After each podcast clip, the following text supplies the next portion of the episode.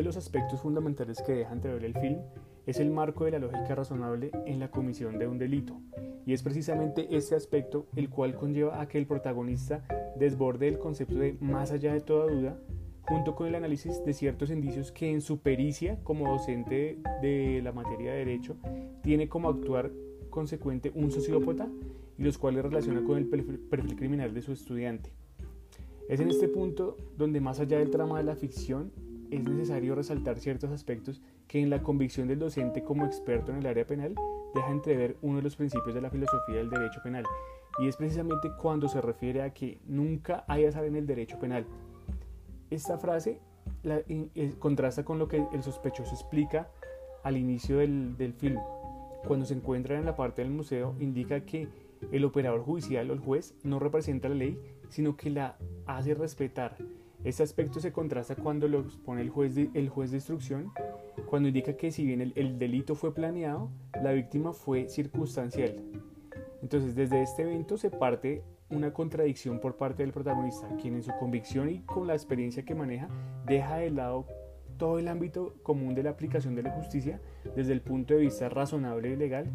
y se deja llevar por acciones de índole psicológica, que no solo lo desvíen de su criterio imparcial ante la comisión de un delito como fue el homicidio de la, de la, mujer, sino que no logra llegar al punto de tener esa certeza jurídica más allá de toda duda para emitir un juicio de valor sustentado debidamente. Pues esta, este evento nunca sucede, simplemente él se limita a realizar inferencias que aparte que no son razonables, se soportan simplemente en indicios. En este punto se considera que no solo es suficiente un indicio como valor probatorio para emitir un juicio de valor absoluto, pues si bien son los inicios de una investigación, es necesario ponderar todos los elementos materiales probatorios y evidencia física y demostrar la relación de los mismos frente a la conducta ilícita cometida,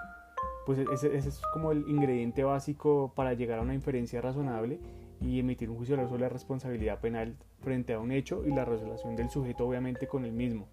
pues no, no obstante ante la existencia de la duda, siempre el derecho ha eh, aplicado el principio indubio pro reo o se ha resuelto siempre a favor del indiciado cuando existe duda. Entonces, en la película lo que se puede analizar es el caso desde la perspectiva del derecho y también desde, un punto de vista como social, común y subjetivo. Como digamos, es el, el, el evento en el que el docente, quien a pesar de su formación intelectual, eh, yerra fuera del marco del derecho hasta que llega a una conclusión eh, de la película donde el final queda abierto, pues la ausencia del arma simplemente eh, deja a criterio del espectador si efectivamente estaba actuando conforme a derecho y tenía razón, o si más allá de los juegos psicológicos en los que lo llevó su estudiante,